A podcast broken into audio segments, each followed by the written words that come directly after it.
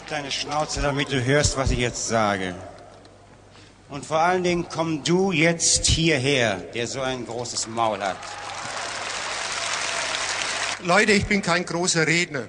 Und es ist vielleicht möglich, dass von euch welche Christus suchen. Aber ich glaube, er ist es nicht. Denn Christus war, so viel ich weiß, duldsam. Und wenn ihm einer widersprochen hat, dann hat er versucht, ihn zu überzeugen, hat nicht gesagt, halt deine Schnauze. Nein, er hat nicht gesagt, halt die Schnauze. Er hat eine Peitsche genommen und hat ihm in die Fresse gehauen. Das hat er gemacht. Du dumme Sau. Und wenn auch nur ein einziger übrig bleibt, der das hören will, dann muss er so lange warten, bis das andere Scheißgesindel weggegangen ist. Ja, herzlich willkommen zur vierten Ausgabe des Soziopods. Diesmal ein etwas ungewöhnlicher Einstieg, aber eigentlich ein direkter Einstieg in unser Thema. Eröffnet vom größenwahnsinnigen Klaus Kinski. Einer der ganz großen Künstler unserer Zeit. Ja.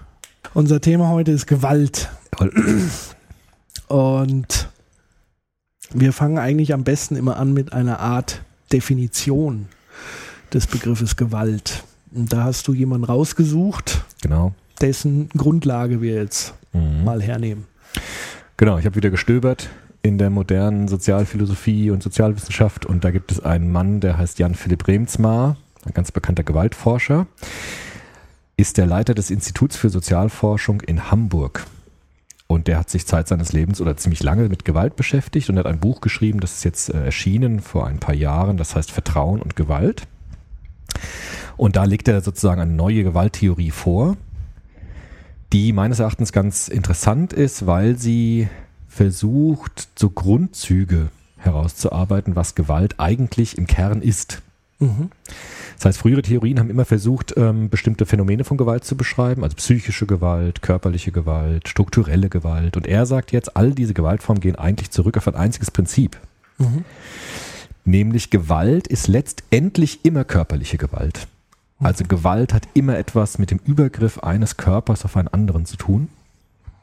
Und er fasst das so, äh, so genau, dass er auch sagt, psychische Gewalt zum Beispiel, also wenn jemand jemanden mobbt oder so, ist das letztendlich auch körperliche Gewalt. Nämlich einerseits bestätigt der Körper die ähm, psychische Gewalt. Zum Beispiel können wir auch sagen, ein Abschied tut weh, das sagt er selbst als Beispiel, oder Trennung schmerzt, ja. Oder man kann ja auch sagen, du hast mich verletzt in dem, was du gesagt hast. Also der Körper ist sozusagen immer der Bezugspunkt für Gewalt. Mhm. Und andererseits hat auch psychische Gewalt immer nur dann wirklich Wirkung, wenn sie letztendlich körperlich ähm, zumindest androhbar ist. Also auch beim Mobbing beispielsweise ist ja immer der Körper letztendlich das letzte Bezugsmoment. Also immer zu sagen, irgendwann wird es auch körperlich und die Androhung ist nur dann wirklich wirksam, wenn es sich auf den Körper, Körper bezieht. Mhm. Deshalb sagt er eben, Gewalt ist letztendlich am Ende des Tages immer auf den Körper bezogen. Auch psychische Gewalt. Okay. Was hat es mit dem Vertrauensbegriff auf sich, den er da noch mit reinbringt? Also er unterscheidet jetzt nochmal diese Gewaltphänomene von der, von seiner Theorie, was die Gesellschaft zusammenhält. Also er ist ja Sozialphilosoph, Sozialforscher und er sagt eben, das, was die Gesellschaft zusammenhält, ist im Grunde Vertrauen. Ja. Also das Vertrauen zum Beispiel, dass du jetzt nicht mit einem Knüppel auf mich losgehst. Das könnte immer passieren. Ja. Man weiß ja nie, was der andere macht. Letztendlich können wir, sind wir undurchschaubar füreinander, aber wir vertrauen eben einander, dass wir das nicht tun. Und das ist sozusagen die Voraussetzung dafür, dass überhaupt was funktioniert. Weil gesellschaftliches Leben nur unter der Prämisse überhaupt funktioniert, dass wir aneinander vertrauen, dass der andere den anderen nicht umbringt. Mhm. Ja. Ist dann Gewalt ein Vertrauensbruch Genau, genau. Und Gewalt ist gewissermaßen, kann ein radikaler Vertrauensbruch sein, indem es wirklich zum Übergriff kommt. Gewalt, sagt er, aber ist auch gleichzeitig eine Möglichkeit, Vertrauen herzustellen. Zum Beispiel die Polizei, die ja sozusagen Gewaltmonopol hat, ist ja der Hüter des, des Vertrauens, der Ordnung, könnte man sagen. Von daher ist ihm auch immer ganz wichtig zu sagen, Gewalt ist sozusagen erstmal neutral. Also Gewalt gab es schon immer. Ich glaube, er würde auch sagen, Gewalt wird es immer geben. Die Frage ist nur, welche gesellschaftlichen Diskurse vorherrschen, wie Gewalt zum Einsatz kommen darf. Unter welchen Voraussetzungen. Also wann ist Gewalt okay und wann ist sie nicht okay. Und das ändert sich im Laufe von gesellschaftlicher Entwicklung zum Beispiel. Wenn wir uns erinnern an die Römer, da waren diese Gladiatorenkämpfe zum Beispiel ganz normal, wo Menschen sich abgeschlachtet haben in Arenen und Tausende sind gekommen, um zu gucken. Das war eine Form von Gewalt, die damals vollkommen legitim war, die heute aber sehr abstoßend wirkt, weil heute sich gewissermaßen die Beurteilungen von Gewaltphänomenen verändert haben. Ja.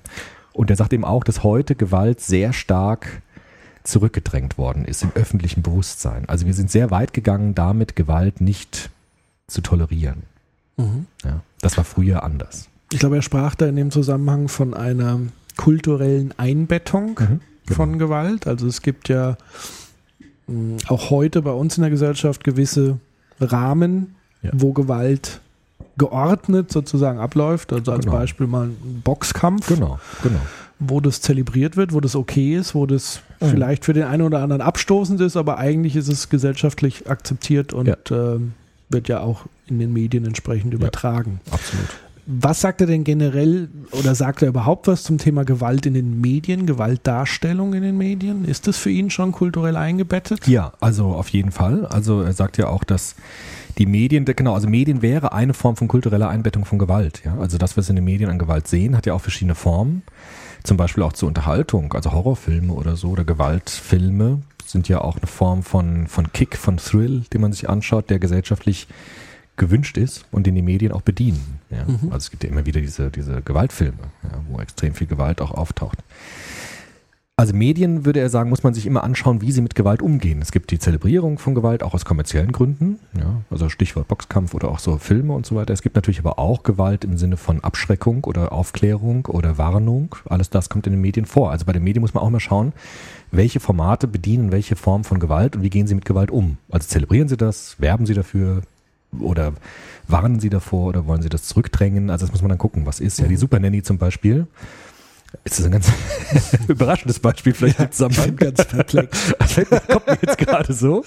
Die Super Nanny hat ja auch viel mit häuslicher Gewalt zu tun, ja, dass Ja. irgendwie die Eltern die Kinder quälen oder umgekehrt und da ist ganz viel Gewalt und Brüllerei und so weiter und sie versucht ja gerade die Gewalt zu verhindern. Das heißt, da wird das Medium Fernsehen eigentlich als als Vorschlag, wie man mit Gewalt so umgeht, dass man sie auflöst, zum Beispiel. Das wäre ja auch eine Form des Umgangs mit Gewalt, aber ein ganz anderer als jetzt in irgendwelchen Splatter-Movies, wo sozusagen richtig auf die, auf die Kacke gehauen wird. Ist denn Gewalt auflösbar? Ähm, also bestimmte Formen von Gewalt prinzipiell, also konkreter Art schon. Ja, also ähm, man kann natürlich Gewalt auflösen, die man sie verhindert beispielsweise. Das war jetzt ähm, bei den Demonstrationen im letzten Podcast, den wir gemacht haben, ja die, die Frage, also wie löst man diese Blockaden auf zum Beispiel? Würdest du sagen, dass, ähm, also da würde wahrscheinlich Rebensma sagen, dass das, naja gut, Rebensma sagt ja, alle Gewalt ist körperliche Gewalt. Ja. Also sprich Sitzblockaden, ist das Gewalt? absolut. Also ähm, Sitzblockaden ist, ist eine Form von Gewalt, weil es auch dort um physische Gewalt letztendlich geht. Ich verhindere, dass irgendjemand irgendwo reinkommt zum Beispiel. Auch Und- wenn man das Argument hat, ich kann ja außen rumgehen? Ja, schon. Also dann ist es natürlich eine sehr, sehr abgeschwächte Form von Gewalt, aber immer noch Gewalt, weil sie den Körper daran hindert, irgendwo hinzukommen. Also auch das ist letztendlich körperlich. Ja. Denn auch bei der Blockade, das sieht man ja immer bei den Castortransporten. Es kommt erstmal zu einer Androhung. Ich gehe hier nicht weg, ich kette mich an die Gleise. Und dann kommt die Polizei, versucht gut zuzureden, dann wird verhandelt. Aber irgendwann, wenn die nicht gehen, wird das natürlich körperlich. Also irgendwann kommt er mit einem, mit einem Bolzenschneider und macht die Ketten weg und trägt die Leute weg. Das sieht man im Fernsehen immer wieder. Das heißt, irgendwann, wenn sich nicht vorher irgendetwas diskursiv löst, wird es körperlich. Und zwar bei jeder Gewalt. Übrigens bei der Auflösung von Demonstrationen natürlich ganz genauso. Ja, also wie jetzt die Blockade da aufgelöst worden ist bei dem bei der Zentralbank da in Amerika oder bei der Wall Street oder was, wo das war. Da wurde es ja auch sehr schnell sehr gewalttätig und sehr schnell sehr körperlich. Ja, also es geht ganz schnell zur Sache. Wenn die Diskus Diskussionen versagen, wird es sofort körperlich und auch mit allen Folgen, ja, also Verletzungen und so. Aber gegen welche Körper richtet sich sozusagen die Gewalt der Demonstranten? Ist es dann die, gegen die Körper der Polizisten oder ist es gegen einen ima- imaginären Körper des Staates, des Systems? Also je nachdem, auf welche Ebene man das abstrakt betrachtet. Also für manche Demonstrationen, die kämpfen gegen die Staatsgewalt als solche, die konkretisiert sich natürlich dann in der Polizei, dann wird es da wieder körperlich. Manche wollen einfach nur mit Pol Polizisten sich prügeln, dann wird es da körperlich, ohne systemische Betrachtung. Mhm. Ähm, das heißt, letztendlich ist Gewalt immer etwas, was auf die Integrität eines anderen Körpers zielt. Das kann ich sehr abstrakt machen, aber irgendwann, wie gesagt, wird es körperlich werden. Weil irgendwann, ich kann nicht einfach nur gegen den Staat abstrakt sein, wenn es darauf ankommt. Kommt es auf Körperlichkeit an. Mhm. Das hat ja, also wenn wir jetzt bei dem Fall bleiben mit Protest und Revolution, zum Beispiel bei Marx, bei Karl Marx, ja, in der Theorie der der Übernahme des Proletariats der Gesellschaft, da heißt es am Ende auch, bedient euch den Waffen. Ja? Also mhm. Proletarier aller Welt vereinigt euch und stürmt ihrer Sache. Mhm. Weil am Ende geht es darum, dass wir die Diktatur des Proletariats aufbauen und den Kapitalisten enteignen. Und das ist am Ende körperlich. Mhm. Das ist am Ende natürlich so, dass da Körper aufeinanderstoßen. Das bleibt erstmal in der Theorie, aber irgendwann wird es, wenn es auf Gewalt zielt und ernst gemeint ist und konsequent wird, wird es körperlich, unweigerlich. Mhm. Ähm, Gerade das letzte Beispiel Marx wäre ja heute eben nicht mehr kulturell eingebettet. Ja. Ich würde mal sagen, spätestens bei uns nach der RAF. Ja. Ähm, aber im Gegensatz dazu, diese, diese, man nennt es ja immer gewaltfreien Widerstand, was es ja zumindest nach der Definition von Remsmar und mhm. jetzt unserer Definition eigentlich nicht ist. Mhm. Aber das ist ja wiederum eingebettet. Also ziviler Ungehorsam ist mhm. kulturell bisher eigentlich akzeptiert, oder? Ja, genau. Und auch da gibt es ja Formen körperliche Gewalt, die akzeptiert sind, zum Beispiel Blockaden oder Demonstrationen. Ja. Das sind sehr harmlose körperliche Gewalttaten, weil zum Beispiel eine Straße blockieren und die Autos nicht durchlassen natürlich auch irgendwie körperliche Gewalt ist. Ja, ich komme zu spät zur Arbeit, weil die Demonstranten da sind. Mhm. Aber das ist deshalb akzeptiert, weil da niemand zumindest direkt zu Schaden kommt. Ja. Mhm. Wenn jetzt die Demonstranten anfangen, Steine zu werfen oder die Polizisten anfangen, unsachmäßig da Tränengas zu verteilen oder das Wasser zu sprühen, wird es kritisch, weil dann mhm. kommt die Diskussion auf, ist das denn notwendig und so weiter. Mhm. Das heißt, wir sind sehr weit gegangen, damit Gewalt zu verurteilen. Eigentlich beginnt es sehr früh. Also wir sind schon äh, bereit, Gott sei Dank, ähm, bei kleinen Gewalttaten äh, schon äh, aufzuschreien und zu sagen, da geht es zu weit. Ja. Mhm. Das war früher ganz anders natürlich. Am Wochenende habe ich mir die, diese Dinger mal angeguckt von, von diesem Einsatz äh, bei Occupy in Davis an der Universität ja. und habe mal so ein paar Zeilen dazu geschrieben, also eher, ich würde mal sagen, glossenhaft. Mhm. Habe geschrieben, ein brandneues Game ist auf dem Markt. Mhm. Alle verlieren das Spiel, wenn jemand zuerst körperliche Gewalt einsetzt. Ja. Die Teams, Demonstranten und Polizisten pushen sich gegenseitig so hoch, bis einer der Mitspieler körperliche Gewalt einsetzt. Wer körperliche Gewalt ausübt, fliegt aus dem Level Demokratie und muss zurück in die vorherige Schwierigkeitsstufe Autokratie. Ja. Das Spiel genau. heißt übrigens Macht und ist demnächst in gut sortierten Computerläden käuflich zu erwerben. Geht es hier um Macht? Letzten, End, letzten ja, Endes? Ja, schon. Also sicher geht es um Macht. Also was mir dem Zitat gefällt, ist sozusagen, hier wird ja deutlich, dass die Gewalt so niedrigschwellig ist, also so, so, so niedrig ähm, in der Akzeptanz ist. Wer körperliche Gewalt ausübt, fliegt aus dem Level Demokratie. Das ist bei den Demonstrationen ja immer der Fall, dass die die Gewalt anfangen, sich sozusagen disqualifizieren für den Diskurs. Ja. Mhm. Und natürlich geht es da um Macht, weil es geht ja um die Frage, wer darf mitreden bei Entscheidungen oder wer darf mitreden bei, ähm, ja, beim Meinungsaustausch. Und da ist Gewalt mittlerweile, Gott sei Dank, könnte man sagen, ein ein Moment, das mich disqualifiziert aus dem Diskurs. Mhm. Das gilt übrigens neuerzeitlich auch für die Polizei, muss man ja auch sagen. Also es gibt ja auch da viele ähm, Übergriffe von Polizisten auf Demonstranten, die auch sozusagen negativ gesehen werden. Ja. Das hat sich ganz stark übrigens in den 68ern entwickelt. Ne? Also damals ja. in den 60er Jahren wurde drauf gekloppt auf die Demonstranten, bis Blut äh, lief. Und danach durch die Eskalationsmethoden, gerade von modernen Politikern, hat sich das auch ein bisschen relativiert. Also in den 60er Jahren, mein Vater hat mir das noch erzählt, wurden Demonstrationen unglaublich brutal niedergeknüppelt von der Polizei mit mhm. Pferden und Knüppeln und so weiter. Ja. Das ist heute tatsächlich ein bisschen anders, glaube ich. Ja, ich denke, das war die große Zäsur nach Benno Ohnsorg, so, genau. dem erschossenen ja. Demonstranten, der genau. natürlich auch medial entsprechend begleitet wird. Überhaupt medial. Welche Rolle spielen da die Medien bei der kulturellen Einbettung mit, mittlerweile? Also vorher waren es ja wahrscheinlich andere Institutionen, Kirche, mhm. Dorfgemeinschaft etc. Meinst du, diese Aufgaben haben mittlerweile die Medien übernommen, zu sagen, was ist eigentlich gesellschaftlich ja. okay und was nicht? Also zum sehr großen Teil glaube ich schon. Also vielleicht kannst du da auch noch mehr zu sagen, wie das passiert, aber ich habe den Eindruck, dass dadurch, dass wir sozusagen globaler uns kommunikativ vernetzen, die Medien auch das beste Mittel sind, um Gewalt irgendwo zu sehen, wo man sie früher nicht gesehen hat. Also jetzt beim arabischen Frühling zum Beispiel hat die Welt sehr, sehr aufmerksam hingeschaut weil man es medial sehen konnte. Früher hat man es ja gar nicht mitbekommen. Mhm.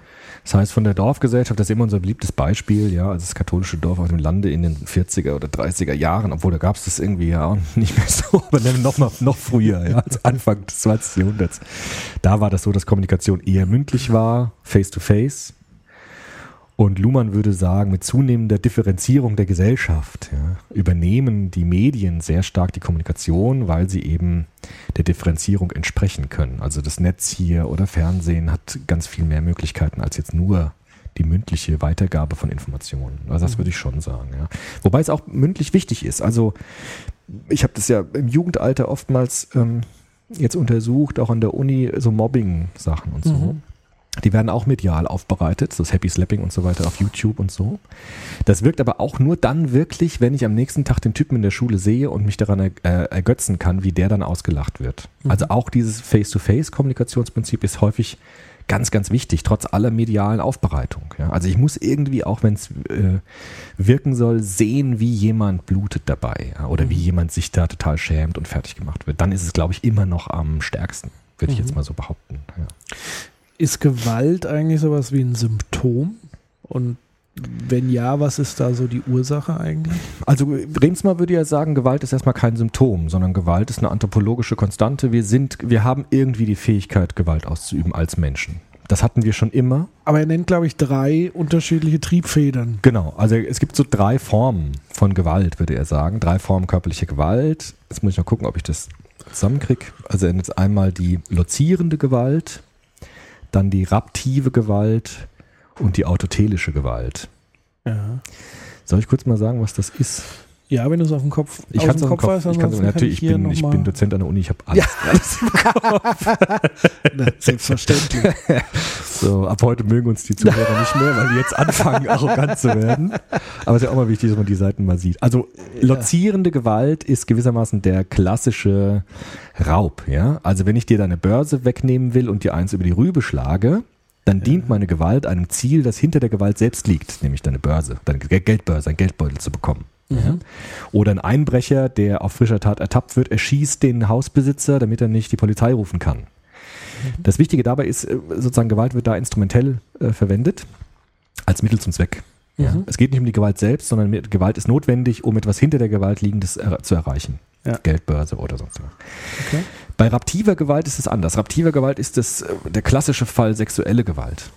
Weil da, also wenn wir einen Triebtäter, der einen anderen Menschen vergewaltigt, dort geht es nicht um die Geldbörse. Dort geht es auch nicht um etwas dahinterliegendes, sondern es geht um den Körper selbst. Also es geht darum, den Körper zu besitzen, Kontrolle auszuüben, um an ihm irgendetwas zu machen. Also meistens sexueller Missbrauch, Vergewaltigung. Das wäre raptive Gewalt. Würde auch das Einvernehmliche dazu, also ich sag mal, die ganze Sadomaso-Szene? Oder ist das, Ja, das ist auch Gewalt, nur da ist es eben einvernehmlich, was da der ist große es dann auch Unterschied wieder ist. eingebettet Genau. letztendlich? Genau, dann ist es ja auch in gewissen Maßen okay. Ja. Kritisch wird es bei solchen Sachen wie Kannibalismus oder so, das hatten wir auch vor einiger Zeit in Medien. Mhm. Auch wenn er einvernehmlich ist, würde da die Gesellschaft sagen, man darf es nicht. Aber Kannibalismus wäre das nicht fast schon bei dem dritten Punkt Ja, autotelisch? genau. Erkläre ich kurz, was es ist. Autotelisch, Autotelos, also Telos, das Ziel und Auto eben selbst, das Selbstziel. Das ist sozusagen die unheimlichste Gewalt nach Remsmar, weil sie dort gar keinen Zweck mehr hat, außer sich selbst. Also autotelische Gewalt könnte man übersetzen mit sinnloser Grausamkeit. Ja.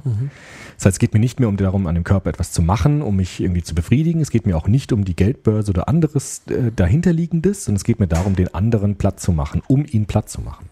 Ja, also Gibt es da irgendwie ein Beispiel? ja, klar. Also diese ganzen Formen sinnloser Grausamkeit. Also der Remsmar hat in seinem Buch wunderbare, also ganz schreckliche Beispiele für autotelische Gewalt, zum Beispiel in Kriegen. Ja. Also als die äh, in- auf den Killing Fields, die Amerikaner den vietnamesischen Soldaten nicht nur getötet haben, sondern ihn gleichzeitig zerhackt haben oder den Frauen Schreckliches angetan haben, um sich an dem Leid des anderen zu ergötzen. Also um die Gewalt selbst um ihre Selbstwillen auszuüben. Das sind alles Formen autotelischer Gewalt. Auch das, was wir im Jugendstrafrecht oftmals, also das ist oftmals nicht so oft, Gott sei Dank, aber wir haben es manchmal, dass Jugendliche diese U-Bahn-Klopper, ja, zum Beispiel, die wollten diesen Mann, den sie da geschlagen haben, die wollten dem nichts wegnehmen. Die haben gar nichts genommen von dem. Die haben gar keine Geldbörse von dem genommen. Die wollten auch nichts Sexuelles von dem. Die wollten den einfach verprügeln, weil sie ihn verprügeln wollten. Also die Gewalt um ihre Selbstwillen auszutragen. Und das ist klassisch autotelisch. Ja. Also so ganz spontan würde ich mir, würde ich irgendwie sagen, das, das wäre mir eigentlich zu wenig. ja. Also das ist für mich eher so eine Symptomatik. Also zumindest denke ich immer, es muss eigentlich noch was Tieferes dahinter stecken. Also sei es so eine Art Unzufriedenheit eine, eine äh, falsche Sozialisation oder falsch in Anführungszeichen, eine, eine, also das ist nicht plötzlich da, Mhm. Sondern es ist, es resultiert aus irgendwas. Aber da würde Rensma auch sagen, das schließt sich nicht aus, weil es gibt für alle Gewalterscheinungen ja auch Erklärungsgründe, psychologischer Art oder soziologischer Art. Du hast ja schon Andeutungen gemacht, also Sozialisation, Biografie, Erziehung und so. Aber ihm geht es jetzt erstmal nur darum, phänomenologisch, das heißt von der Erscheinungsform, Gewalt zu unterscheiden. Und da sagt er, es gibt eben diese drei Formen von Gewalt, die sozusagen abgrenzbar sind in der Betrachtung. Dass die alle ihre Ursachen haben, ist ganz klar. Also auch der Vergewaltiger macht es nicht aus dem heiteren Himmel, würde man sagen, sondern es sind bestimmte ähm, ja, Sozialisationsprozesse im Hintergrund gelaufen, die dazu geführt haben, dass jemand so eine Persönlichkeit entwickelt und so weiter und so fort. Aber ihm geht es erstmal nur darum, sozusagen zu definieren, was gibt es für Formen von Gewalt. Und er sagt eben, unten am Bodensatz der Phänomene gibt es diese drei Typen. Ja. Und es gibt eigentlich auch nicht mehr. Es gibt eigentlich geht es immer nur um diese drei Formen. Ja.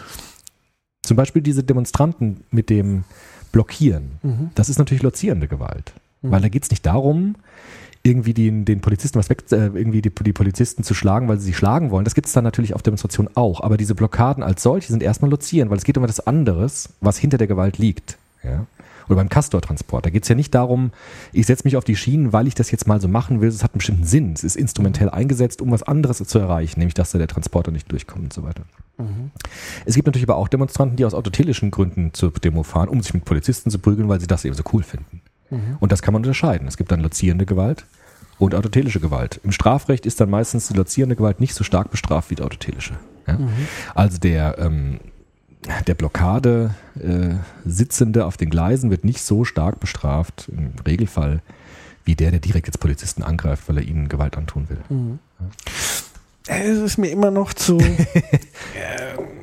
zu wenig. Also, äh, was sagt Rehnsma über das Thema, wie man Gewalt, kann man Gewalt überhaupt verhindern? Oder Also- kann man sie nur kulturell einbetten? Ich glaube eher das Zweite. Also er würde sagen, Gewalt ist erstmal neutral. Also es gibt immer Gewalt. Ja? Es gab auch immer Gewalt. Gewalt ist eine anthropologische Konstante im Menschen. Wir sind irgendwie fähig dazu, Gewalt auszuüben. Und zwar jeder von uns. Ja? Und er würde sagen, das kann man nicht sozusagen ausmerzen, sondern es kommt darauf an, es in einer bestimmten Weise zu werten und bestimmte Strukturen zu entwickeln, wie mit Gewalt umgegangen wird. Ja, also so wie bei uns eben mit dem Strafrechtssystem, das bestimmte Formen von Gewalt bestraft und andere nicht oder manche schwerer und manche weniger schwer. Aber sozusagen Gewalt ähm, zu verhindern, würde, glaube ich, Remsmar generell jetzt nicht, nicht äh, sehen. Also das ist sozusagen, wir werden immer irgendwie gewalttätig sein, weil wir das können. Und wenn wir es können, dann werden wir es auch tun. Ja, die Frage ist nur, wie wir es machen. Ja.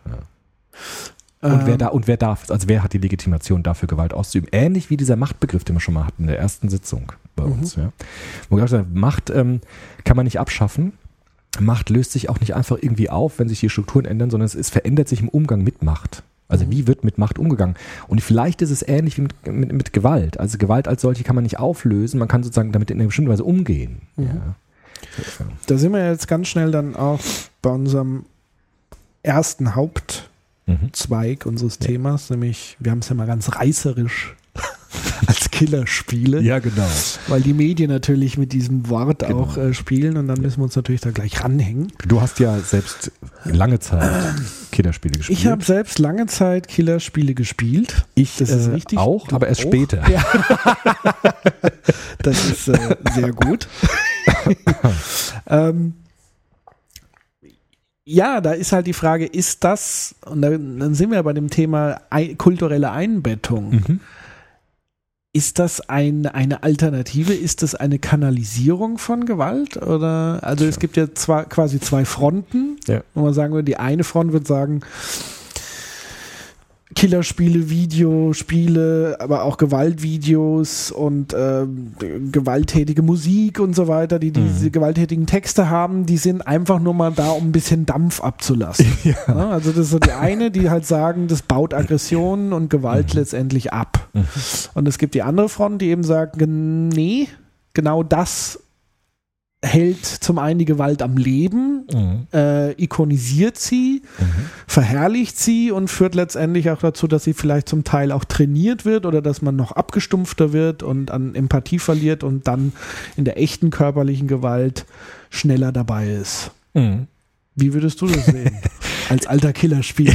Ja, also der typische Soziologensatz, den man jetzt darauf antworten müsste, wäre, es kommt halt drauf an. Ja, Ist ja fast auch schon juristisch. ja genau. Also kommt halt drauf an, wie man das halt spielt und was halt vor, davor passiert ist, bevor man die Killerspiele gespielt hat, würde ich jetzt sagen. Ja, es gibt natürlich Jugendliche, so wie wir beide, glaube ich, die damit halt sehr gut umgehen können. Für die es tatsächlich auch sowas sein kann wie Dampf ablassen oder auch einfach Zerstreuung, ja, oder Ablenkung vom Alltag. Es gibt aber natürlich auch Jugendliche, die eh schon belastet sind, für die dann diese Killerspiele nicht ohne sind, weil sie ihnen sozusagen noch stärker diese Gewalterfahrung nahebringen. Also so, glaube ich, man kann es, glaube ich, nicht allgemein sagen. Also ich finde immer diese Antworten von so radikalen Allgeme Verallgemeinerungen schwierig. Es gibt ja immer diese Fronten, du hast ja schon genannt. Die einen sagen, es ist schlecht, die anderen sagen, es ist nicht so schlecht. Ich glaube, wir müssen, wenn wir seriös bleiben wollen, äh, einfach differenzieren. Also es kommt drauf an, wer spielt das, mit welchem Hintergrund, wie sind die Leute unterwegs, die das machen. Ja. Jetzt können wir natürlich nicht in die Köpfe der Leute Genau. reingucken. Ja. Ähm, also vielleicht mal äh, zu einer persönlichen Beobachtung. Ja. Also bei- bei Killerspielen, also bei, bei den Spielen, da kann ich es dir jetzt gar nicht mehr sagen. Ähm, es gibt ja diese aus der aus der Gehirnforschung Mhm. ähm, diese Spiegelneuronen Ja. sagt er wahrscheinlich was. Mhm. Also sprich, alle Dinge, die du quasi beobachtest an Menschen, spiegelst du innerlich wieder. Also Mhm. das ist das, was im Kino passiert, wenn du ein, ein, ein ähm, beispielsweise eine Komödie anguckst, dann Mhm. lachst du ja mit, Ja. weil irgendwas Lustiges passiert oder du leidest mit. Kann man beobachten an, dem, an der Mimik und so weiter, dass du quasi die Handlungen, die auf der Leinwand passieren, im Inneren eigentlich mit ausführst. Ja. Also das heißt, angewendet auf diese, diese Gewaltvideos und Gewaltspiele führst du sozusagen, du als Person, diese Gewalttat ein Stück weit abgeschwächt, auch körperlich. Mhm. Also es gibt kaum eine Unterscheidung. Mhm. Also es ist halt sehr gedämpft, aber es findet halt statt. Ja. Ähm, das, was ich bei mir beispielsweise gemerkt habe, und dann sind wir wieder bei, bei meinem Lieblingsthema Mimetik, Mhm. also das ist ja quasi die Imitation von Handlungen, von Ideen, von Sprache, von allen möglichen. Wenn ich zum Beispiel die Sopranos gucke, Ja. kennst du die? Ja, ich habe es noch nie gesehen, aber ich habe davon gehört. Also, also eine neuzeitliche Mafia-Serie, Ja. ähm, wo eigentlich die Mafia und deren gewalttätigen Aktionen auch ku- kulturell eingebettet werden, ein Stück weit. Also äh, man identifiziert sich sozusagen sehr schnell mit dieser Hauptfigur, Mhm. ähm, mit diesem Chef, der Tony Soprano, das ist so ein Mafia-Boss letztendlich, der auch äh, zu einer Psychiaterin geht, um seine, nicht um sein Leben zu verbessern, sondern um seine Panikattacken Mhm. äh, zu verändern, weil die stören ihn natürlich in der Ausübung als Mafia-Boss, weil er muss ja den starken äh, Mhm. Macker mark markieren. Und wenn ich tatsächlich diese Serie äh, so mal längere Zeit am Stück gucke, merke ich, dass ich extrem diese Sprache übernehme. Also ich fange tatsächlich genauso an zu fluchen, Ja. wie diese äh, Seriencharaktere. Äh. Ja. Und das zeigt mir halt ganz deutlich, dass es schon einen Einfluss hat auf das, was ich konsumiere. Also ich denke, was ich lese, was ich sehe, das bin ich zum größten Teil Ja, klar. Ja, schon. Natürlich ist das so. Allerdings würde ich jetzt pädagogisch zurückfragen, wenn das so wäre, also wenn es jetzt so einfach wäre, dann wäre ja die Folge davon für alle Leute gleich irgendwie. Weißt du? Also wäre sozusagen die, das, was es mit den Leuten macht, relativ leicht zu überschauen oder relativ eindeutig. Aber das Problem ist ja immer, dass wir es mit Subjekten zu tun haben, die, wie wir sagen, produktiv die Wirklichkeit verarbeiten. Das heißt, den Eindruck, den du jetzt von der Serie hast, kann für einen anderen ganz anderer sein. Ja.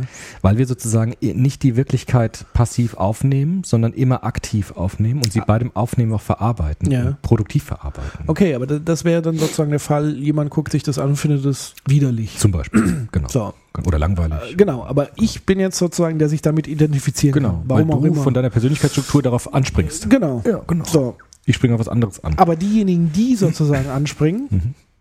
Na gut, du, du springst eher auf diese X-Men. Ja, genau. Geschichten. Also Comics und sowas, da bin ich Ja. früher drauf angesprungen. Genau, Genau. auf jeden Fall. Ja. So.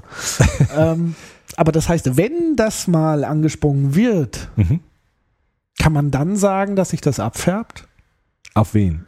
auf die Person, Ja, die, klar. die das. Ja klar, also es ist ja beides. Also die Person sucht sich die Sachen aus, die zu ihr passen. Ja? Das heißt, du suchst dir ja die Serien aus, die du cool findest, weil du sozusagen davon angesprochen wirst. Und weil du davon angesprochen wirst, prägt es dich natürlich ganz stark. Das heißt, du lässt es gewissermaßen zu, dass es dich auch verändert. Das heißt aber, alle, die Killerspiele Ja. spielen, haben einen Hang dazu, Ja. Killerspiele zu Ja klar, Also, sonst würden sie es nicht Ja, ja. machen. Ja klar. okay, Also aber das würde ja wiederum bedeuten, wenn das so ist, Ja.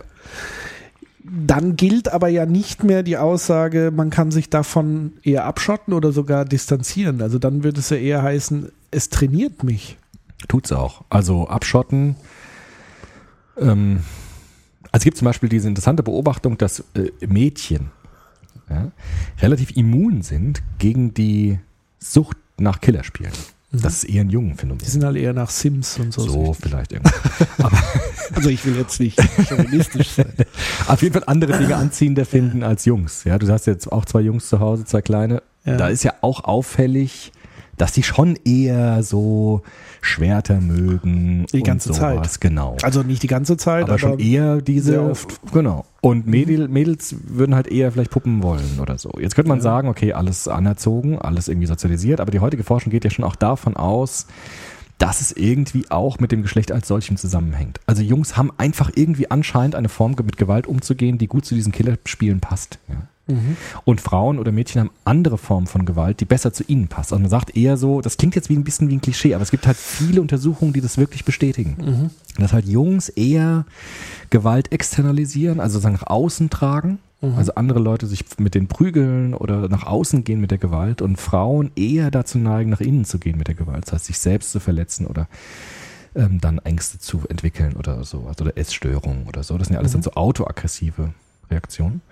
Und das scheint tatsächlich so zu sein, dass Jungs dann eher auch diese Killerspiele spielen. Das heißt, sie suchen sich das auch aktiv raus Ja. und werden natürlich dann davon auch geprägt. Das führt auch immer zu dieser Frage nach diesen Amokläufen. Ja, also das, wir springen jetzt so ein bisschen, aber ich mache jetzt Ja, einfach mal so ein okay. bisschen Brainstorming. Die haben ja alle auch diese Killerspiele gespielt. Alle? Ich glaube schon, oder? Also, weiß ich, würde ich mir jetzt weiter aus dem Will Fenster jetzt legen. auch nicht aus Aber die legen. meisten kann man sagen, oder also viele haben es ja auch nachgespielt. Also sag mal, die, Szenen die und so bekannt sind, Ja. hat man natürlich das gefunden. Ja, Aber das ist, denke ich, ähnlich wie die Diskussion um diese Einstiegsdrogen. ja, ähm, wo man sagt, äh, okay, wenn man äh, heroinabhängig ist, war die Wahrscheinlichkeit zu 99 Prozent, dass man mit anderen Drogen eingestiegen ist, Ja, aber es gut. heißt nicht umgekehrt, Nein, dass eben. 99 Prozent, die mit weichen Drogen anfangen, dann bei Heroin landen. So. Genau, und da ist es ganz genauso. Genau. Ja, das, ähm, aber zumindest gibt es da ein, eine geschlechtliche Unterschied, Unterscheidung irgendwie, die man sehen kann. Hast du das äh, vor kurzem mitbekommen mit dem Mädchen, was ich dir geschickt habe? Ja, die hat jetzt auch einen Amoklauf, zumindest Ja. versucht oder was, ne? Oder wurde, Genau, mit Mhm. Brandsätzen erwischt worden. Stimmt, aber ja. hast du auch nicht weiter verfolgt. habe ich nicht weiter verfolgt. brauchen wir da auch nicht. Nee, ist, aber es ist eine Ausnahme zumindest. Die meisten, allermeisten Amokläufe sind männlich. Ja, Mhm. Weil sie irgendwie mit Gewalt in einer bestimmten Form umgehen, die eher nach außen geht. okay. Aber ich habe dich unterbrochen. Nee, das war's. Das wollte ich sagen. Wie? Also, ich wollte halt sagen, Dass alle Amokläufer sozusagen auch Killerspiele Ja, die- dafür empfänglich waren. Ja, also dass sozusagen die Biografie, die wir haben, uns äh, bestimmte Dinge anreizend wirken lässt, ja, also Ja. dass wir uns dahin äh, wenden und dann auch sehr empfänglich sind für die Prägung dieser, dieser, dieser Dinge. Ja. Ähm, wobei wir an der Stelle natürlich schon klar sagen müssen, dass, und da wiederhole ich mich jetzt nochmal, äh, dass natürlich Killerspiele spielen alleine nicht zu einem Amoklauf. nee, auf eben, äh, gerade das will ich ja sagen. Also weil es kommt ja immer drauf an, schon wieder dieser Satz, es kommt halt drauf an, Ja.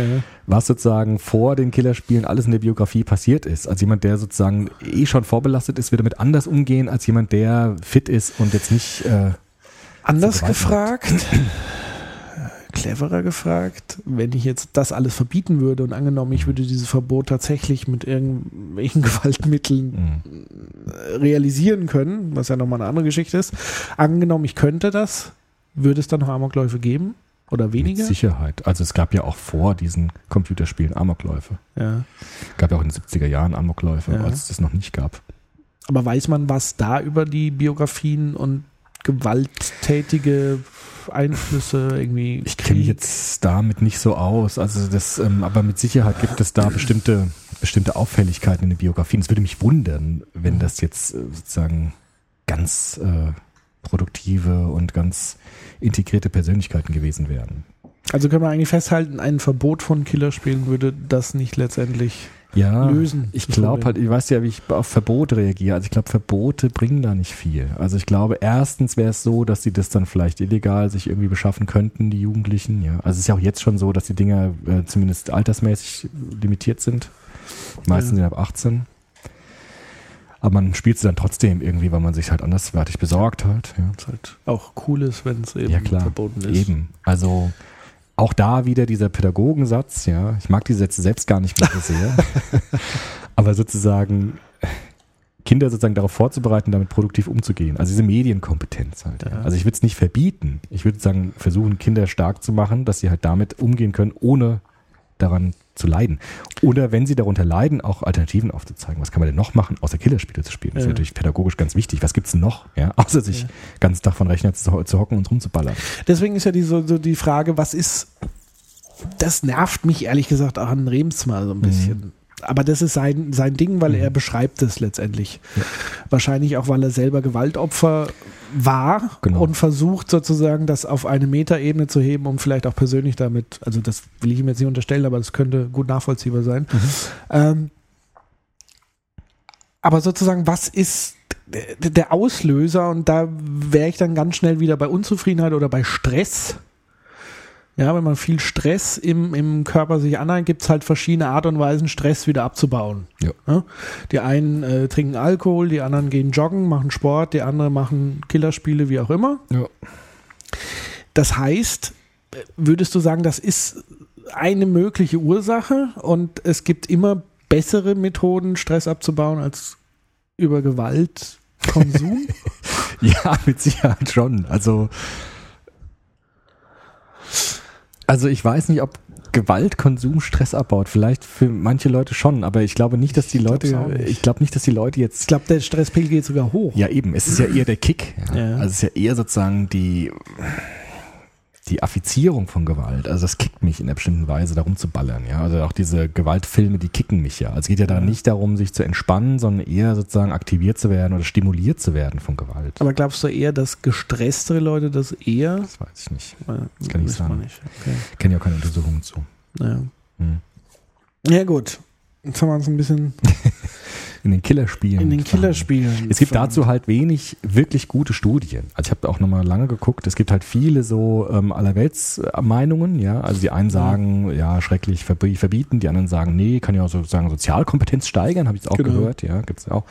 Aber es gibt wenig Leute, die wirklich seriös ähm, auch nachvollziehbare Untersuchungen dazu gemacht haben. Wobei, da muss man natürlich auch äh, mal die Kirche im Dorf lassen, mit von wegen Teamfähigkeit und so weiter. Äh, da gibt es natürlich auch andere Methoden, das Ja, eben. zu erlernen. Genau. Also das muss nicht Gewalt als Grundlage haben. Nee, genau. Nur man sagt halt, Äh, wenn, wenn schon, denn schon. Also wenn die das genau. wollen, dann machen wir lieber so und machen den Fokus auf dieses Teamwork, weil da haben sie wenigstens was davon, irgendein Bildungsinhalt oder so. Genau. Aber finde ich auch ein bisschen schwierig. Wo wir gerade schon beim Thema Pädagogik waren, was würdest du denn jetzt wirklich betroffenen Eltern, also angenommen äh, Heim. Heim, ab ins Heim. Ins Heim. Der Willi war in seiner Jugend Genau. so blass, so bleich, so mehlig. Ähm, nee, äh, also ernsthaft jetzt, wenn, wenn Eltern irgendwie merken, okay, oh, Kind schließt sich ein oder keine Ahnung, spielt äh, permanent irgendwelche Ballerspiele, was soll man, wie soll man damit umgehen? Mit dem Kind Stecker reden. Ja. Mal mit dem Kind reden. Ja, keine Ahnung. Kommt drauf an, wie das, also wenn es halt sich massiv ausprägt und das Kind halt sich total zurückzieht und nur noch ballert und Aber so. wie soll man sich positionieren als Eltern? Soll man sagen, Das das, ist aber toll, Kevin, was du da machst? Kevin. Oder soll er, soll man sagen, das finde ich jetzt nicht gut, aber es ist okay. Äh, also welche Haltung sollte man einnehmen? Das, oder soll man das aus dem Herz? Soll, soll der Vater mitspielen? Ja. Sollte ich mitspielen?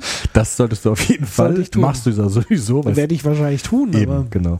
Nein, also ich glaube, das sind aber auch eher ganz schwierige Fragen, weil es da auf einen Einzelfall drauf ankommt. Also wenn, wenn sowas passiert und es wird zu viel, ja, und man sieht, ein Kind schottet sich ab und ballert nur noch, würde ich als Elternteil gucken, was in der Kommunikation meiner Familie nicht stimmt. Also Ja. was wird da zu wenig besprochen? Welche Themen werden nicht, nicht auf den, kommen nicht auf den Tisch? Was wird da, welche seltsamen äh, Kommunikationsstrukturen liegen davor? Das wäre interessant. Also nicht so sehr mit dem Kind jetzt zu verbieten oder rauszureißen, sondern gucken, was in der Familie eigentlich los ist. Ja? Also wie gehen wir als Familie miteinander um? Denn meistens sind solche Kinder oder Jugendlichen, die nur noch rumballern und sich einschließen und sich total zurückziehen in Familien zu Hause, in denen irgendwas kommunikativ nicht stimmt. Ja.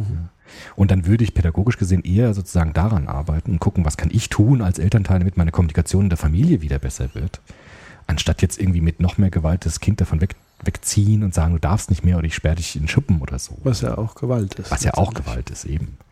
Ähm, Zumal aber trotzdem würde ich sagen, man kann natürlich auch daraus gucken, dass man Kindern bestimmte Zeiten einräumt, wo sie spielen können und auch bestimmte Zeiten, wo das nicht geht. Ja, also ich würde zum Beispiel darauf, also ich persönlich würde darauf achten und es wäre mir wichtig, dass wir zusammen essen können Mhm. und dass derjenige dann dabei ist und nicht oben ballert. Das wäre mir zum Beispiel wichtig. Ja, und das würde ich auch so kommunizieren, dass das im Raum ist, dass es mir wichtig ist. Also quasi eine gute Strategie wäre, wenn der Vater sich eine halbe Stunde mit hinsetzt und spielt und dann sagt, komm, wir gehen raus eine Ja. Runde äh, Fußball spielen. Zum Beispiel, genau. Oder zu sagen, ich biete dir was an, was vielleicht genauso oder spannender noch ist, als Ballerspiele zu machen, nämlich Fußball spielen oder in, in einen Freizeitpark zu fahren oder sonst irgendwas Ja. zu machen. Halt, ja. Okay. Also das sind jetzt so die einfachsten Antworten, aber ich glaube, das mit Killerspielen ist es genauso wie mit anderen Sachen auch. Wenn es zu extrem wird, muss man gucken, was dort in der Kommunikation nicht funktioniert, was da irgendwie schief läuft. Ja. Ja. Ähm, Also jetzt auf diese Symptome bezogen. naja. Ja. Mm, Was Das willst du ist- denn machen? Was wird, also du bist doch Vater. Ich bin ja jetzt hier nur Theoretiker. ja, Aber du bist doch hier im Feld. in dem Feld. Also deine Kids sind noch zu klein, um das zu spielen, aber das wird ja, Ja. kommen. das wird wahrscheinlich irgendwann kommen. Zehn Jahren spätestens. Ja, ich habe jetzt schon äh, teilweise Probleme, wenn sie äh, beispielsweise irgendwie mit äh, Pistolen spielen Mhm. und so weiter. Also ich bin da ganz anders sozialisiert worden. Das war bei uns eher tabu, Mhm. was mich nicht dran gehindert hat, auch später Killerspiele exzessiv zu spielen. Ähm, das hat es wahrscheinlich noch befördert, die Neugierde äh, höher gemacht. Das Mhm. war halt irgendwie noch was Attraktives. Aber ich merke schon, dass, mh, weil ich einfach Gewalt natürlich in einen ganz anderen Kontext setze als meine Kinder. Mhm. Also die, für die ist das ja nur Spiel, die kennen diese Konsequenz nicht. Und ich kenne ja mittlerweile als Erwachsener die Konsequenz, was Gewalt eigentlich bedeutet. Und deswegen bin ich eher so von einer grundpazifistischen Einstellung nicht so begeistert, wenn es darum geht. Aber andererseits, mein Gott, das Mhm. ist halt ein Spiel. Mhm. So. Das heißt, ich bin dann schon bemüht, einen Ausgleich zu finden. Deswegen würde ich wahrscheinlich schon diese Strategie machen, ich schon mitzuspielen, mitzugucken, was spielen die da eigentlich, mich dafür auch zu interessieren, was sie interessiert und dann aber auch versuchen, meine Welt ihnen sozusagen auch nahe zu bringen und Mhm. zu sagen, finde ich jetzt vielleicht als Spiel okay, aber guck mal, Gewalt ist auf einer anderen Seite nicht so toll. Klar. Ne? Also, dass man das auch wirklich einfach mal offen thematisiert. Ich denke, letztendlich ist es, glaube ich, immer am besten irgendwie so ein Stück weit auch intuitiv Mhm. daran zu gehen und nicht lehrbuchhaft und irgendwelche Ratschläge von irgendwelchen Supernannies Oder von Leuten wie mir. oder von Leuten wie dir. äh, Mir fällt, so, mir fällt so eine Szene ein in so einer Serie, die lief in den 80er Jahren, Simon und Simon, kennst ja, du die? kenn ich. Da war das mal so, dass der alte Simon kam in eine Wohnung rein von irgendeiner Kollegin oder Freundin und sie hatte so ein kleinen Ki kleines Kind und es hatte so eine Pistole mit so einem Saugnapfpfeil dran. Ja. Und es schießt ihm so an die Stirn, diesem Ja. Simon. Und er spielt dann zu sterben. Ja. Und zwar ganz realistisch. Ja. Okay. Also greift seinen Kopf und, uh, und bricht zusammen und äh, leidet dann da unten, zappelt noch rum und stirbt dann so. Und dann fängt das Ja. Kind an zu weinen, Okay. weil es sozusagen damit überhaupt nicht gerechnet hätte. Ja. Und dann sagt der Typ halt zu der Frau, das ist die beste Methode, wie man Kindern davon abbringen kann, mit Pistolen zu spielen. Dass man ihnen die Konsequenzen so realistisch wie möglich zeigt. Ja. Das fand ich ganz witzig. weiß aber nicht genau, wie ich mich dazu verhalten soll. Also das finde ich irgendwie ganz interessant, aber ich glaube, dass auch das irgendwie schräg ist. Ja. Vor allem dann schräg, wenn derjenige dann wieder aufsteht und ich sozusagen die Lehrerfahrung habe, egal wie es Egal, schlimm wie es kommt, ist. es, er steht wieder auf. Genau. Also das fällt mir nur so ein. Ja, überhaupt waren ja ähm, die 80er Jahre, wenn ich so an meine Kindheitsserien zurückdenke, Bud Spencer, Ja. das war ja äh, Gewalt, Körperlich. Ja. körperliche Ja, klar. Gewalt. Aber man musste immer zu sagen, es ist A, niemand gestorben und B, hast du nie einen Tropfen Blut gesehen. Genau. Aber macht es einen Unterschied? Ja, ich glaube ganz stark. Also der Remsmar sagt ja auch, oder ich weiß gar nicht, ob er das sagt, aber ich habe das in einem anderen Zusammenhang gelesen, dass real exist also real gesehene Gewalt auf normale Menschen immer abstoßend wirkt. Das heißt, Ja. wenn du eine Prügelei im Fernsehen siehst, die ästhetisiert dargestellt worden ist, ja, so irgendwie so Bud Spencer oder so, dann hat das eine ganz andere Wirkung auf dich, als wenn du wirklich jemanden siehst, der Gewalt ausübt an einem anderen Menschen.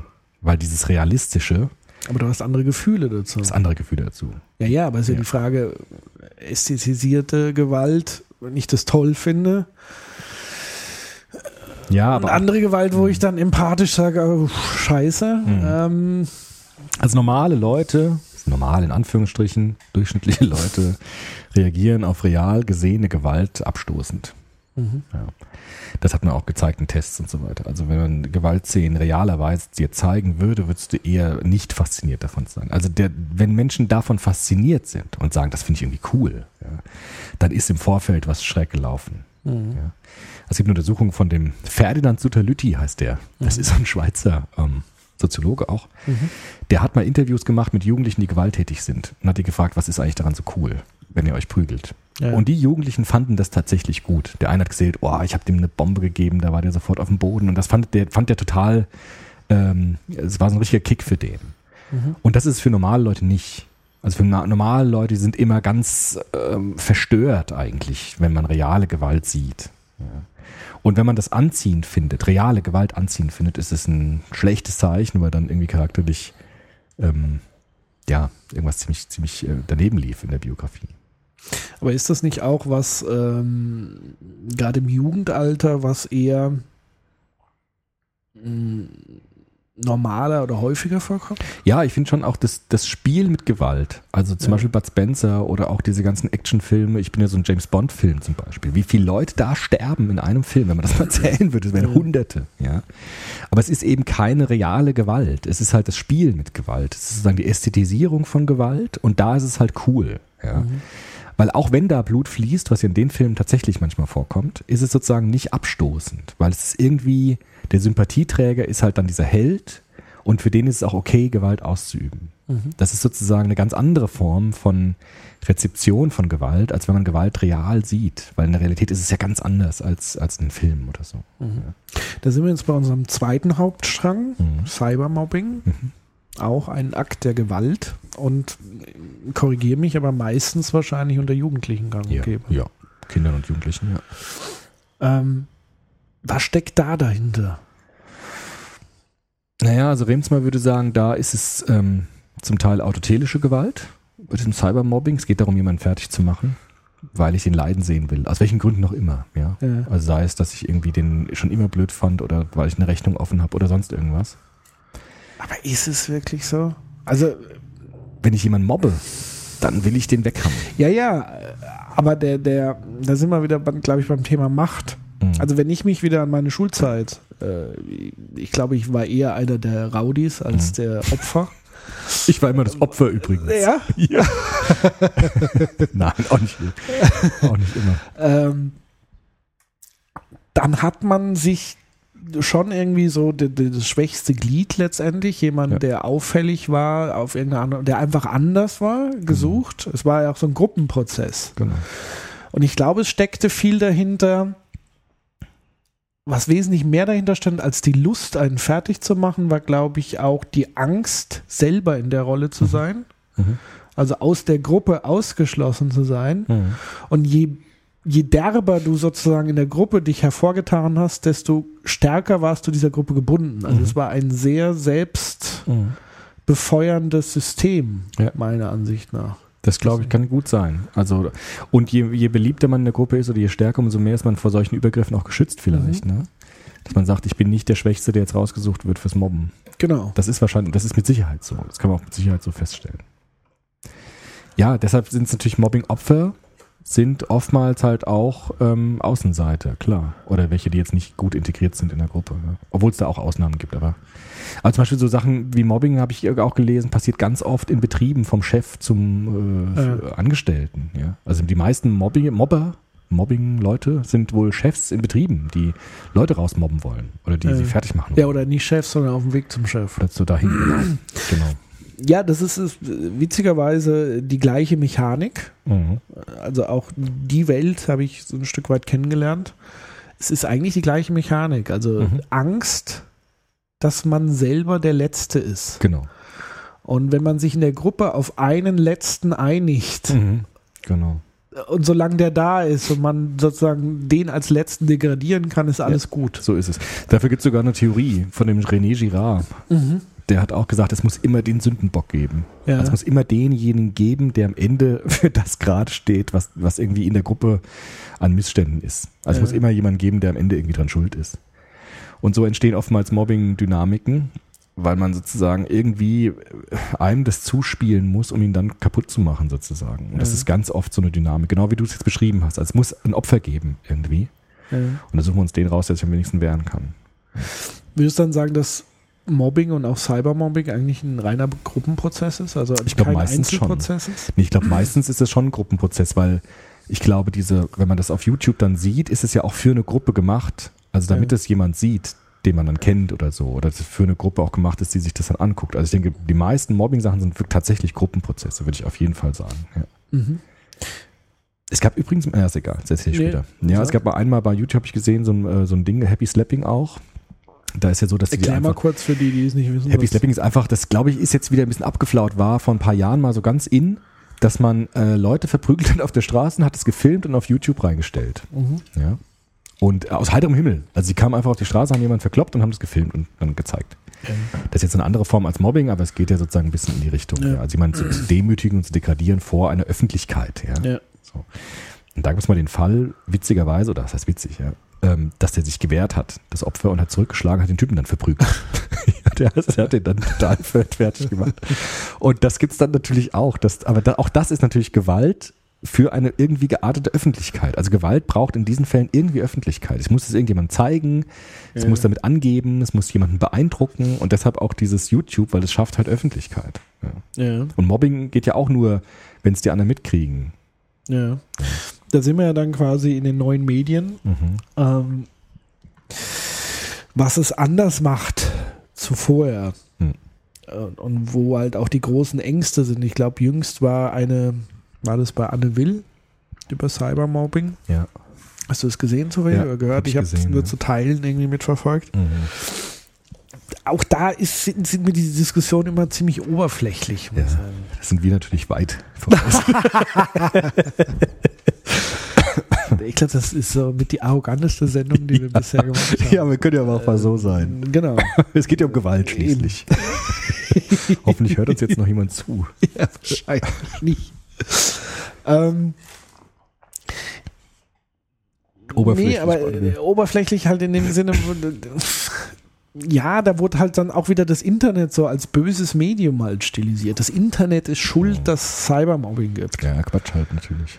Ähm, es ist natürlich ein, ein, ein, das muss man halt sehen, ein Katalysator. Also sprich, ähm, ich kriege eine größere Öffentlichkeit, ich kriege dadurch natürlich mehr Druck Ja. auf das Opfer. Das ist ganz klar. Aber andererseits ist es natürlich nicht die Ursache Nee, des Phänomens. Ja. Ja, eben. Ähm, was gibt es denn? Gibt es sowas wie Patentrezepte gegen Cybermobbing? Gegen Cybermobbing? Ja. Nee, also Patentrezepte gibt es da nie, ja. Ich glaube sogar bei diesem Cybermobbing kann Oder wer hat denn eigentlich da die Aufgabe einzugreifen? Oh, das kommt auf die Institution an, die dann sozusagen da betroffen ist. Also auf der Arbeitsstelle natürlich dann vorgesetzte Arbeitgeber, die müssen aufmerksam sein dafür, ja, die müssen auch ansprechbar sein. Es gibt ja auch oftmals so Supervisoren dann in solchen Betrieben, die sozusagen dafür dann da sind, dass sowas nicht passiert. Dann im Jugendbereich Schule. Also ich glaube, dieses Thema Schu äh, Mobbing ist in der Schule sozusagen noch viel zu wenig beachtet worden. Das ist, also ich glaube, die meisten Mobbing- Mobbing-Opfer passieren in der Schule, ja, Ja. bei Klassenkameraden. Und da ist es, glaube ich, ganz wichtig, dass die Lehrer da ein Auge drauf haben, dass die auch ansprechbar sind. Also ich, zum Beispiel bei mir in der Schule war es so, ich hätte mich auch nie getraut, einem Lehrer das zu erzählen, weil ich gar kein Vertrauen zu denen hatte. Ja. Wir hatten zwar auch einen Vertrauenslehrer, aber den kannte niemand und so. Und ich glaube, da müssen Lehrer zum Beispiel in der Schule aufmerksamer sein oder auch also sozusagen einladender sein, zu sagen, wenn, wenn das ein Problem ist, dann sprich mit mir darüber. Also das sind so Sachen, wie man in jeder Institution, glaube ich, Bedingungen bereitstellen kann, um das, um das, wenn es passiert, aufzuarbeiten oder möglichst zu verhindern. Auf Spiegel Online, auch in unseren Recherchelinks, war mal wirklich zur Abwechslung mal wieder Spiegel Online äh, ein guter Artikel. Aha. Das findet man nur sehr, sehr selten zur Zeit. in der äh, Boulevardi Boulevardisierung. Mhm. Aber da war ein, ein dreiteiliger Artikel Kleine Machiavellisten Ja. zum Thema ähm, Cyber, also Mobbing insgesamt. Und da gibt es äh, so Ratschläge von einer, ich weiß nicht, ob es Psychotherapeutin war oder Mobbingberaterin oder wie auch immer man das nennt, ähm, oder einem, der rät eben Eltern, wenn es soweit kommt, erstens nicht mit den Eltern der Täter zu sprechen, Mhm. Nicht mit den Tätern zu sprechen, weil die hören nur heraus, mein Kind kann sich selbst nicht wehren, Ja. sondern man solle eben mit dem Lehrer das Gespräch suchen, Ja. ohne das Kind, Mhm. dem eigenen Kind keine Schuld zu weisen, nicht zur Gegengewalt zu raten, Ja. denn der Konflikt könnte sich dadurch noch ausweiten Ja, und äh, auch die Staatsmacht sozusagen auch erst als allerletztes Mittel ins Kalkül Mhm. zu ziehen. Ja. Weil meist verlässt der Täter die Schule nicht und dann äh, gibt es dann eigentlich noch mehr Stress. Hältst du das für sinnvoll, diese Vorgehensweise? Also ich finde den ersten Punkt nicht schlecht, nicht mit den Eltern der Täter zu sprechen, finde ich, weiß ich nicht genau. Ich würde es vielleicht schon machen. Also das finde ich jetzt seltsam. Wie wird es begründet, nicht mit den Eltern der Täter zu sprechen? Also Ähm. Er behauptet, dass die Eltern da, äh, denen imponiert es. Mhm. Kann natürlich sein. Also, ja. dass die sagen, Ja. meiner ist eben nicht der Schwächste. sondern der Täter. Und dass das natürlich auch, ich meine, aus unserer Erfahrung, ja, wir Mhm. haben ja sofort dieses Bild im Kopf, das ist ja ein Phänomen, was, das gibt es ja nicht erst seit heute oder seit dem Mhm. Internet, das ist ja der Punkt, das gibt schon seit es Menschen gibt. Ja. Und sofort bist du, glaube ich, auch wieder in dieser Gruppendynamik und sagst ja, oh Gott sei Dank ist mein Kind nicht das Opfer. Das kann schon sein, ja. Aber ich, ja, ich weiß nicht. Also ich würd, mhm. Ja, aber was ich in dem Zusammenhang sinnvoll finde, ist ähm, eigentlich mit der legitimierten Gewalt zu sprechen in, Ja. in diesem Kontext. Ja. Und das ist der Lehrer. Der hat die Gewalt, die, zumindest da, wo es stattfindet. Und das wird ja meistens in der Schule sein. Das stimmt. Also er ist auch der, der am prinzipiellsten da nicht involviert ist. Ja, wie die Eltern der jeweiligen Leute. Er ist, am, er ist die neutralste Person von Ja. allen, könnte man sagen. Deshalb finde ich auch nicht schlecht, das mit dem Lehrer zu machen. Das finde ich schon, ja.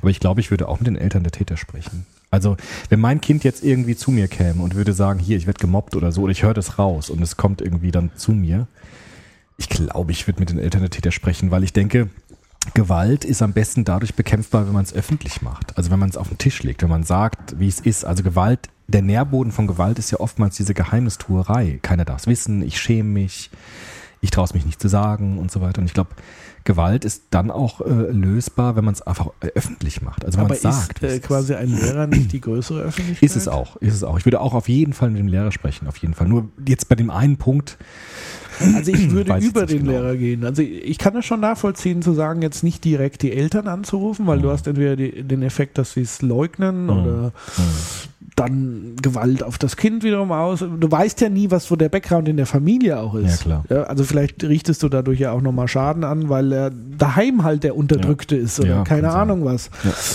Von daher finde ich diesen Lehrer als Bindeglied Mhm. äh, gar nicht so dumm herzunehmen. finde ich auch. Ja. Wie ist denn das in der Pädagogik? Äh, Du unterrichtest ja Lehrer, werden die da hinreichend darauf vorbereitet? Nein.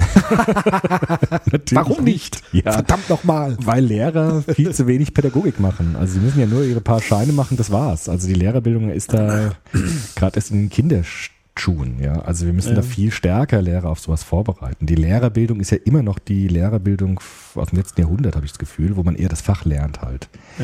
Mathelehrer lernen halt Mathe, ja, und, und nicht Pädagogik. Und das ist, ist immer, das ist ja, habe ich auch öfters schon gesagt, dass, dass äh, Lehrerausbildung viel stärker genau solche Themen mit einbeziehen muss. Also pädagogische Themen, wie gehe ich mit sowas um?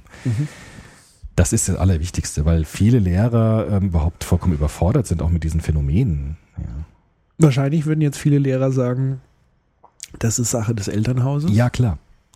Ja, würden sie auch. Sagen auch mir meine Studenten. Haben Sie recht damit?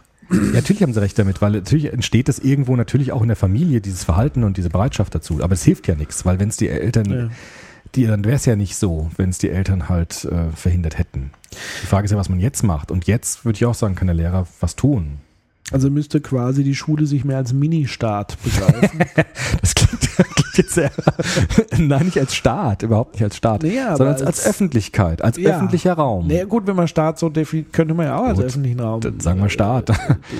Oder als, ist ja ja. Teil des Staates so. ja Das eben, jetzt ist ja, auch kein, nicht. ist ja kein Staat mit eigenen Gesetzen und eigenen Regeln, sondern ist Naja, ja, teilweise ja schon. Es gibt ja äh, Schulgesetze. ja, aber so, die müssen ja in Einklang stehen mit den staatlichen Es gibt eine Gesetzen. Hausordnung. Ja, aber die müssen ja, Ja, ja, ist schon klar, dass es eine übergeordnete, äh, Ja. es gibt jetzt keinen äh, faschistischen Schulstaat. genau, das wäre nicht so gut.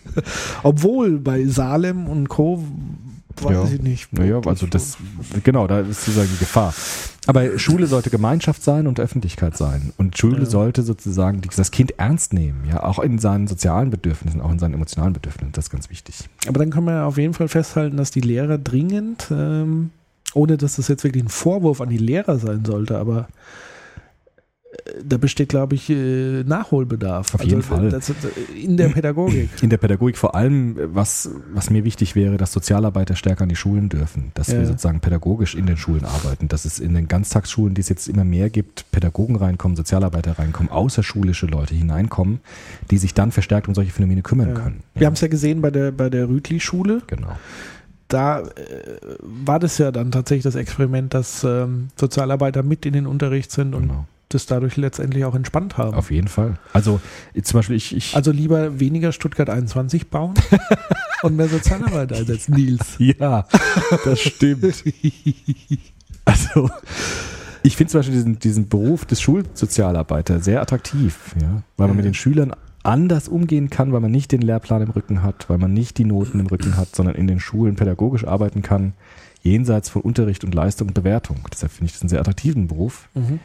Den müsste man ausbauen und Das anerkennen. ist, glaube ich, halt noch kulturell ein bisschen versaut. Ja. Also ich denke, wenn manche eher Eltern hören, Sozialarbeiter in der Schule, dann denken halt alle, oh Gott, äh, äh, was ist denn jetzt hier los, so ungefähr. Mhm. Aber eigentlich ist es das ja gar nicht, sondern es, es dient ja eher der, der Gemeinschaft und das, das, also das, was der Lehrer außerhalb seines Faches einfach nicht momentan leisten kann, auch aufgrund des Betreuungsschlüssels Ja, wahrscheinlich genau. einfach nicht leisten kann. auch nicht leisten muss. Also vielleicht müssen wir Ja. Schule neu denken, dass sozusagen der Genau. Lehrer auch nicht mehr alles muss. Genau. Dass es Spezialisten für diese Fragen gibt, die auch in der Schule sind. Also, Also Schule es gibt quasi einen Erzieher und einen Fachmenschen, der Ja. das Wissen sozusagen beibringt. zum Beispiel, ja, genau. Also einen Moderator und einen, wie auch immer. genau. Ähm, Cybermobbing verlagert sich das natürlich vom, vom Schulhof ins Internet. Mhm. Wer ist da verantwortlich? Das war. Ich glaube, das kann- ist der Knackpunkt. Na gut, man kann ja zum Beispiel bei YouTube so Sachen melden, ne? dann werden sie rausgenommen aus dem Netz. Das gibt es ja zum Beispiel schon.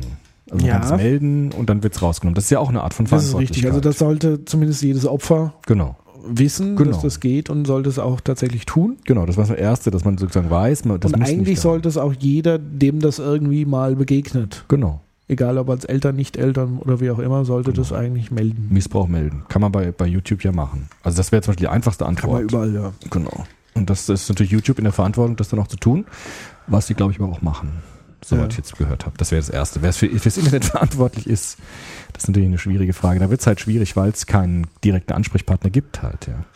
Ja, und das Schwierige ist, glaube ich, wirklich diese Gruppendynamik. Also, ich meine, ich hatte auch irgendwo mal Interviews gelesen oder gesehen, wo Schüler tatsächlich die Klappe gehalten haben aus Angst, dass sie das nächste Opfer sind. Und sie würden aber eigentlich sagen, hört auf damit.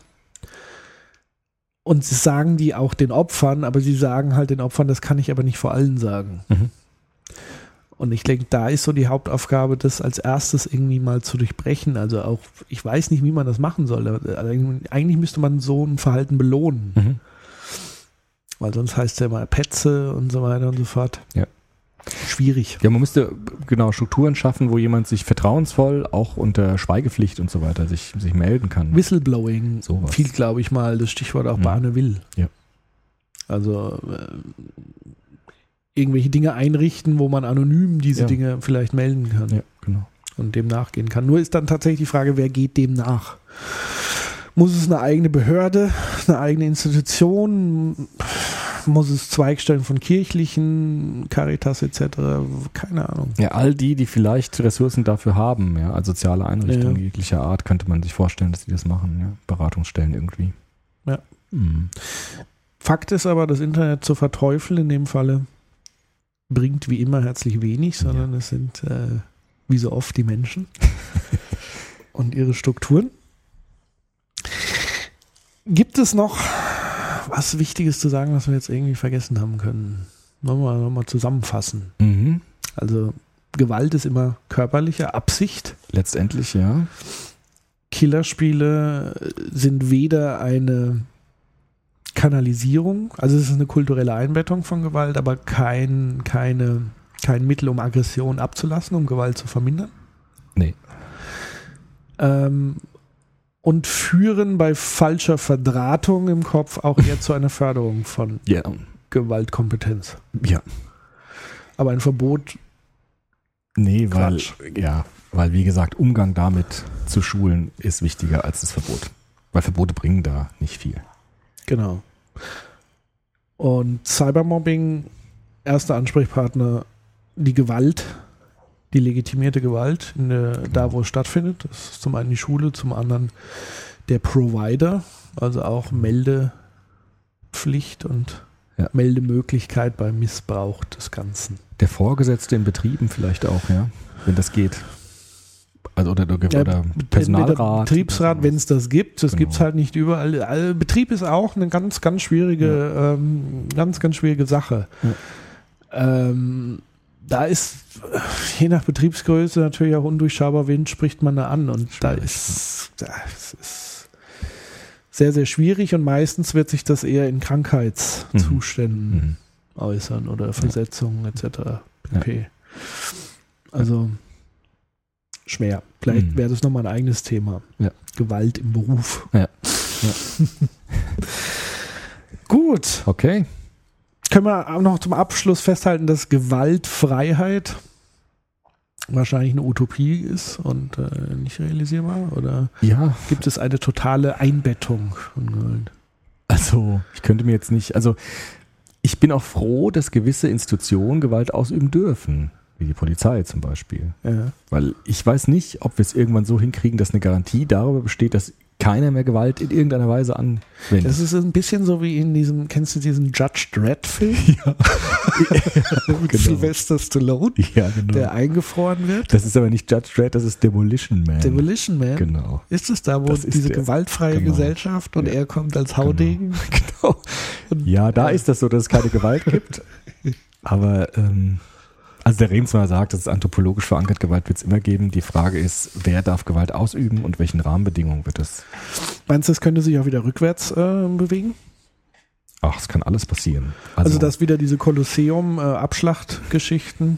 Wer weiß, also es gibt keine Garantie dafür, dass einmal errungene zivilisatorische ähm, Phänomene für immer bleiben. Das gibt es Ja. nicht. Also es gibt keine Garantie, dass das immer auf dem Niveau bleibt. Aber wie, da sind wir ja auch ganz schnell bei Kant eigentlich. Wie, wie groß spielt diese Rolle Angst zu haben vor, also wenn ich mir denke, Medien und die körperliche Gewalt darstellen, ich glaube, dass, also diese Vernetzung von Informationen, die ja zugenommen hat, auch vor dem Internet, die dir halt Gewalt immer vor Augen geführt hat, Mhm. dass es Opfer gibt davon.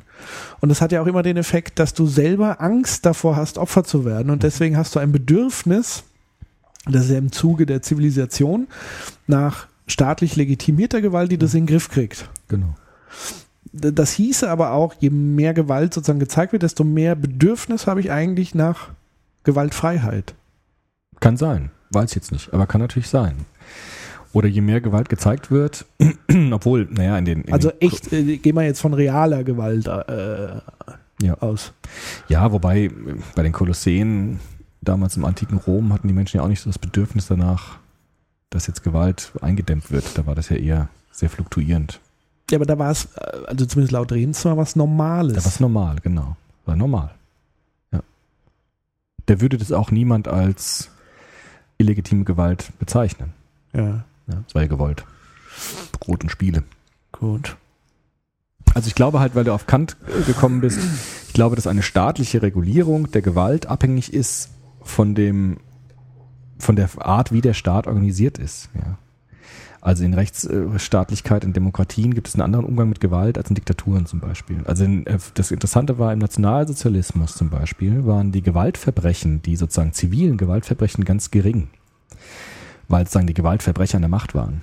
Ja. Das heißt, da gab es kaum Prozesse gegen Mörder, weil die Mörder sozusagen den Staat gebildet haben. Ja. Und das Zeichen dafür, dass wir auch Prozesse haben gegen Mörder oder gegen Gewaltverbrecher, ist eigentlich nicht unbedingt immer ein schlechtes Zeichen. Weil das zeigt nämlich, dass der Staat eine Rechts, ein Rechtsstaat ist, der dann kontrastierend Mörder sozusagen zeigt oder auch aufmerksam wird auf die. Während in Diktaturen wird man auf die Mörder gar nicht so sehr aufmerksam, weil es ja normal ist, jemanden zu ermorden, staatlich gesehen. Mhm. Also von daher weiß ich nicht, ob das, ob, ein Staat, in dem es keine Gewalt gibt, sozusagen überhaupt das wäre, was, was utopisch jetzt gewünschenswert wäre. Also mir, ich fände es besser, wenn wir uns darauf einigen, dass Gewalt kontrolliert werden muss und in vernünftigen, geregelten Bahnen behandelt werden muss. Hieße aber auch natürlich für die staatliche Gewalt, das auch in entsprechende Bahnen zu lenken. Also Stichwort Todesstrafe. Ja. Ja, oder Stichwort Diktatur, dass der Staat auch sich an Gesetze halten muss, um nicht Gewalt wild und wahllos ausüben zu können. Na gut, aber wir würden jetzt von der USA nicht, wir jetzt wahrscheinlich nicht sagen, dass es eine Diktatur ist. Nee, Aber trotzdem gibt es die Todesstrafe. klar. Die aber wahrscheinlich auch Leute dafür kämpfen, sie abzuschaffen. genau. Ist sinnvoll oder? Auf jeden Fall. Also ich bin ganz starker Gegner der Todesstrafe, weil ich glaube, dass der Staat selbst sich beherrschen muss in seiner Gewaltausübung und bestimmte Menschenrechte achten muss, die dem Staat selbst vorausgehen. Also der Staat ist nicht die Institution. Also er, er muss sozusagen das Morden verhindern und nicht selber ausüben. ja, genau. Weil der Staat ist nicht derjenige, der Menschenrechte vergibt oder, oder entzieht, sondern der Staat hat sich selbst an Rechten zu orientieren, die ihm vorausgehen. Deshalb sind auch die Menschenrechte vorstaatlich. Mhm. Deshalb kann man auch Staaten verurteilen, wenn sie das nicht tun. Das, sie- Siehe, siehe Menschenrechtsgerichtshof und so weiter. das gleiche gilt dann für Angriffskriege. Ja. Ja. Ja, klar, gibt's ja auch diese, diese Konvention, dass man das nicht darf. Keine Angriffskriege führen, keine Eroberungskriege wegen Ressourcen und so weiter. Da gibt es ja noch Mittel und Wege. Genau, das ist da hinten. Genau, da gibt's das ist dann, da geht's dann los, ja. Genau. Ja. Mhm. Na gut, aber langfristig können wir, glaube ich, ganz optimistisch in die Zukunft gehen. Also ich glaube, dass angeht. in Deutschland hier ist ein ziemlich gutes Rechtssystem herrscht. Das darf ich immer wieder nochmal betonen, ja. Also Ja. im Vergleich zu anderen Ländern haben wir ein ziemlich gutes juristisches System, Ja. In dem Gewalt auch ähm, mit einem geschützten Rechtsschutz auch angezeigt werden kann, verurteilt wird, behandelt wird und so weiter. Und Das darf glaube- man nicht unterschätzen, ja. Ja, und ich glaube, was, was wir auch immer verkennen, ist, äh, wenn ja bei uns Gewalt stattfindet, siehe jetzt äh, mit dem rechtsextremen Ja. Beispiel, da wäre vielleicht nochmal eine interessante Frage, jetzt gleich nochmal im Anschluss, ob das tatsächlich Terror sein kann oder was anderes ist. Aber äh, wenn dieses stattfindet, dann ist ja immer eine sehr große mediale Aufmerksamkeit und Empörung da, Ja. ist aber eher ein Zeichen für einen, einen gesunden Gewaltbegriff Ja. eigentlich. Was heißt gesund? Es ist der, der, das Zeichen dafür, dass Gewalt sehr wenig toleriert wird. Ja. Was ja, also. dass man angewidert, äh, Ja. empört ist und das ist eben ein Zeichen, dass man eigentlich Ja. Im Umgang auf einem guten Weg ist. Zum Ja. Abschluss, äh, Mhm. war diese abscheulichen Taten, war das Terror oder reine, wie nennt es, autotelische Gewalt? Also es war mit Sicherheit ganz, ganz viel autotelische Gewalt. Ob es lozierend war, könnte man diskutieren. Also ob die wirklich politische Ziele damit verfolgt haben und dann sozusagen Ja. Gewalt. Ähm, aber ich glaube, dass diese Nazi-Schläger meistens sehr autotelisch handeln. Die wollen einfach Gewalt ausüben ja. und de decken das mit, mit äh, irgendwelchen politischen Inhalten. Ja. Glaube ich jetzt aus dem Bau heraus. Terror würde ja dann vorliegen, wenn man politische Ziele verfolgt. Ja, also Das war ja auch die Frage, wenn man sich nicht dazu bekennt, genau, dann ist es wo autotelische greift da der Gewalt. Terror? Also Genau. wo ist die Abschreckung? Genau. Also wenn man vergleicht mit der RAF, das war Terror, weil die hatten ja ganz konkrete Ziele, also ganz konkrete politische Ziele, die sie auch Ja. immer wieder geltend gemacht haben, auch öffentlich. Das ist jetzt vielleicht auch so, aber natürlich in viel, glaube ich, schwächerer Form. Die haben dann irgendwelche faschistoiden Vorstellungen, aber ich glaube, dass die nicht so nicht so konkret sind wie jetzt beispielsweise beim Linksterrorismus der 70er Jahre. Ja. Also ich fand's wieder eine Beobachtung bei mir selber. Ich habe mich sehr gewundert, dass ich mich mit dem Thema kaum beschäftigt habe. Also ich ähm, ich wollte mir auch nicht dir ein komisches Video angucken. Da bin ich normal nicht Mhm. äh, zimperlich oder was auch immer, da interessiert es mich eigentlich, aber da, das ist für mich eher so ein Zeichen, dass es tatsächlich rein autotelisch ist. Mhm. Was mich extrem abschreckt und Mhm. wo ich sage, damit will ich eigentlich überhaupt nichts Mhm. zu tun haben. Also Ja. d- d- das ist es auch nicht wert Mhm. da eine Aufmerksamkeit äh, herzustellen. Und Mhm. äh, ich habe mich eigentlich auch ein bisschen empört, dass viele Medien diese Täter Mhm. so ikonisieren. Mhm. Finde ich auch. Ja. Ähm, und langsam geht es aber in, in Richtung der Opfer. Was ich natürlich auch ein bisschen widerwillig finde, ist, dass diese Opfer jetzt äh, gedenk, äh, gedacht wird. Und damals war es wieder im anderen Kontext. Mhm. Da waren, hat man es ja eher im verbrecherischen Milieu oder so angehört. Ja.